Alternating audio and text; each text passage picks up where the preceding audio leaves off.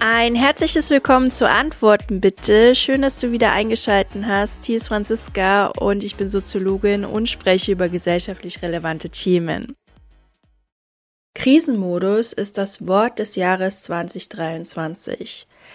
Der Ausnahmezustand ist zum Dauerzustand geworden, sagt Andrea Ewels, die Geschäftsführerin der Gesellschaft für deutsche Sprache.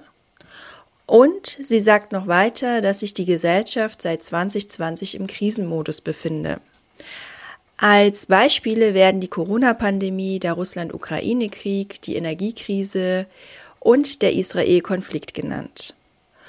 Doch wie gehen wir am besten damit um? Was haben wir selbst in der Hand, um die Welt ein bisschen schöner zu gestalten? Diese Fragen stellte ich der Autorin Kerstin Chavon, die in ihren Texten Zeit für Zuversicht und Nicht zu retten genau diese Thematik behandelt.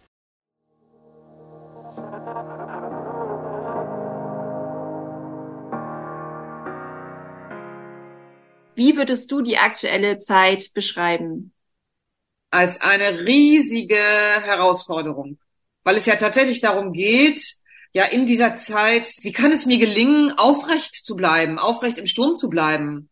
Ja, wie, wie kann es mir gelingen, eben gerade nicht in die Verzweiflung zu fallen, sondern wie kann es mir gelingen, der meditierende Buddha im Grunde, der ja die Augen nicht vollständig schließt, sondern der die Augen ein Stück weit geöffnet hat, tatsächlich zu sehen, was da stattfindet, ohne sich davon nach unten reißen zu lassen. Und dafür war dieses Jahr ja wirklich ein ganz, ganz besonderes, das Umarmen der Gegensätze. Weil das, ich schreibe das ja auch öfter, dass wir gerade aus einer Zeit des Entweder-Oder in eine Zeit des sowohl als auch gehen. Also, dass es nicht mehr darum geht, einander auszuschließen, einander zu bekämpfen, äh, gegeneinander anzugehen, sondern dass wir es schaffen, dass wir wieder zusammenwachsen. Ja. Und das funktioniert halt nicht, indem wir uns ausschließen und bekämpfen und sagen, das, will, das will ich nicht, äh, sondern indem wir das sozusagen integrieren oder sozusagen ja eine Art von Verdauungsprozess. Mhm. Oder so koexistieren meinst du dann, mein, oder? Dass, dass die beiden, ja, wir sind das eine und das andere. Wir Menschen sind nicht nur die, die wir sein wollen. Also wir wollen ja alle immer besonders gut scheinen. Und das ist nämlich eines der ganz großen Probleme. Wenn ich nämlich mein Leben daran gebe oder meine ganze Anstrengung daran geht, ja, ich bin tolerant, großzügig, intelligent gebildet, alles, was wir so sein wollen. Und wenn ich die Schattenseiten dabei außer Acht lasse, dadurch fügen wir einander ja ganz viel Unheil zu. Wenn ich zu meinen Schwächen stehe, wenn ich sage, okay, ich bin ungeduldig oder da war ich jetzt nicht aufmerksam, ja, und verletzen werden wir dann, wenn wir halt versuchen, das zu kaschieren. Wenn wir eben nicht dazu stehen, dass wir als Menschen gleichzeitig Wesen sind mit äh, unglaublich vielen Stärken und aber auch mit ganz vielen Schwächen. Und nur indem wir die Schwächen anerkennen können, auch die Stärken dann voll zum Erblühen kommen. Und das war, ja, das war in diesem Jahr tatsächlich ganz große Wichtigkeit, nochmal diese, das nochmal ganz durch, bewusst zu durchlaufen, sich in seiner Unperfektheit anzunehmen, in seinen traurigen, in seinen wütenden Momenten auch. Oder da ich ja nun meinen Mann verloren habe, war ich natürlich in vielen Stimmungen, die, die dunkel waren. Und ja, ich habe mich damit auch nicht versteckt. Das hat dann dazu geführt, zu wirklichen Begegnungen auch. Also, und das finde ich als so, so unglaublich wohltuend, wenn wir einander eben nicht gut frisiert und, und geschminkt oder wie auch immer begegnen, sondern wenn wir uns wirklich total zerzaust in der Sofaecke, dann finden ja die wahren Begegnungen statt. Mhm das ist ja nicht irgendwie, wenn man, wenn man sich jetzt profiliert, irgendwie mein Haus, mein Auto und mein sonst was, sondern das ist ja wirklich gerade aus dieser Schwäche heraus. Und ja, und das versuche ich zu trainieren und das hilft mir auch sehr viel in dieser Zeit, wo ja ganz viel Dunkles auch ist, ganz viel Schwarzes auch ist, ist eben nicht zurück, auch das nicht zurückzuweisen, sondern wenn man dieses Bild des Alchemisten, der das Graue, das Dunkle, also das Blei nicht wegschmeißt, sondern der Schicht um Schicht um Schicht abzieht und das innere Gold freilegt. Und in der Alchemie sind das halt sieben Schichten und in dem Labor äh, geht das echt hoch her. Also diese Schichten werden nicht irgendwie, werden nicht so zart abgezogen, sondern da brennt es, da ätzt es, da, ja, das kann halt auch äh, sehr unangenehm sein. Das versuche ich halt ja anzunehmen, dass es ja, es kann wehtun, ja, es ist traurig. Ja, ich bin hier gerade verzweifelt. Das, was in der Welt passiert, es ist furchtbar kann man gar nichts anderes zu sagen. Der, der letzte Israel-Palästina-Konflikt, schon der Ukraine-Krieg, der, also alle diese Bedrohungen, auch andere Länder, die im Krieg sind, über die kein Mensch spricht. Die Vorstellung, wie viel Leid da zugefügt wird. Es ist so, ja, es ist so. Und es macht mich wütend, es macht mich verzweifelt, es macht mich traurig. Und auch das versuchen, also nicht versuchen wegzudrängen, ist ja da. Das kommt ja sowieso hoch irgendwie. Nicht ja. zu versuchen, es zu drängen, sondern es anzunehmen als das Gefühl, was es in einem auslöst. Also nicht das Unrecht. Das wird ja oft missverstanden oder kann missverstanden werden. Ich nehme nicht das Unrecht an, was da passiert oder den Schrecken da, sondern ich nehme das, was es in mir auslöst. Das Gefühl, was es in mir auslöst. Das nehme ich an. Und das meine ich mit dem Verwandeln des inneren Goldes. Also, dass ich versuche, dieses mit dem Gefühl, mir von diesem Gefühl was erzählen zu lassen äh, da zuzuhören, was will mir das sagen? Nicht dieses Feindbilddenken, also auch von diesem Feindbilddenken wegzukommen. Das kommt ja aus meiner Krebserfahrung. Ja, dass ich das nicht als äh, Monster, Killerzellen, die mir da was Böses wollen, sondern es ist eine Information, die mir da überbracht wird.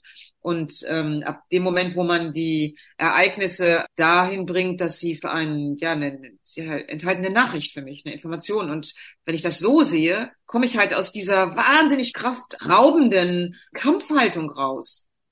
Dass ich eben nicht ähm, gegen die Dinge ankämpfe, sondern ich kämpfe nicht gegen den Krieg, ich fördere den Frieden. Ich mhm. kämpfe nicht gegen die Krankheit, ich fördere die Gesundheit. Äh, es ist alles da, es, es steht uns alles zur Verfügung. Und wie würdest du damit umgehen, wenn dir Leute sagen würden, es wäre doch unangebracht, wenn man jetzt gerade in der Zeit optimistisch wäre? Ja, da würde ich sagen, was bringt es uns denn, wenn wir das pessimistisch sehen?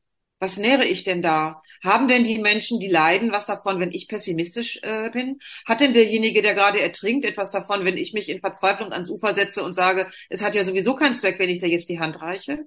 Da hat ja niemand was davon, wenn, wenn ich auch mich nach unten ziehen lasse also deswegen ist mir das so wichtig und das, das, schreibe ich auch immer wieder, die Freude und zwar nicht die Freude, ihr seid mir da alle egal oder sowas, sondern wir brauchen jetzt Fackelträger, wir brauchen jetzt Lichtträger. Auch mir hilft es nicht, wenn ich ganz unten bin, wenn dann alle auch ganz unten bin. Mir hilft es, wenn ich weiß, da oben steht jemand und wartet auf mich.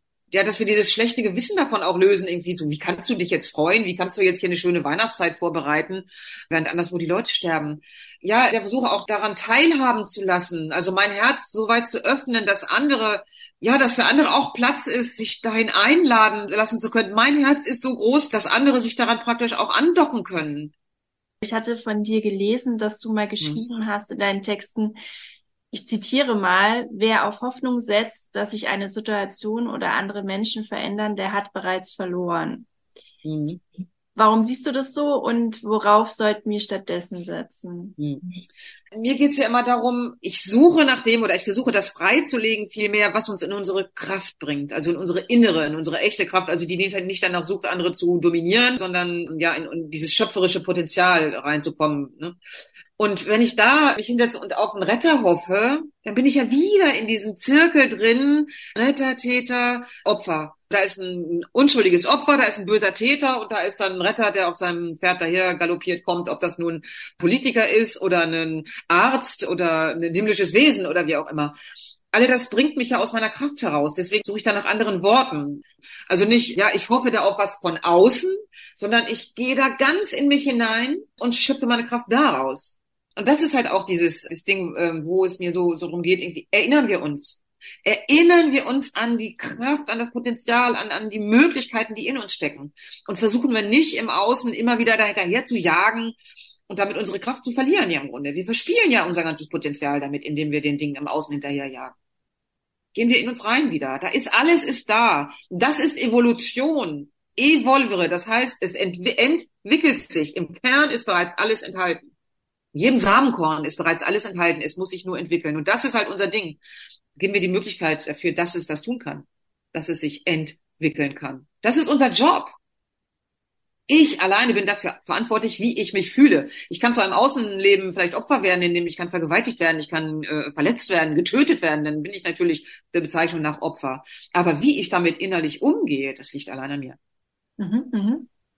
Gibt es etwas, wo du sagst, das können wir jetzt sofort umsetzen?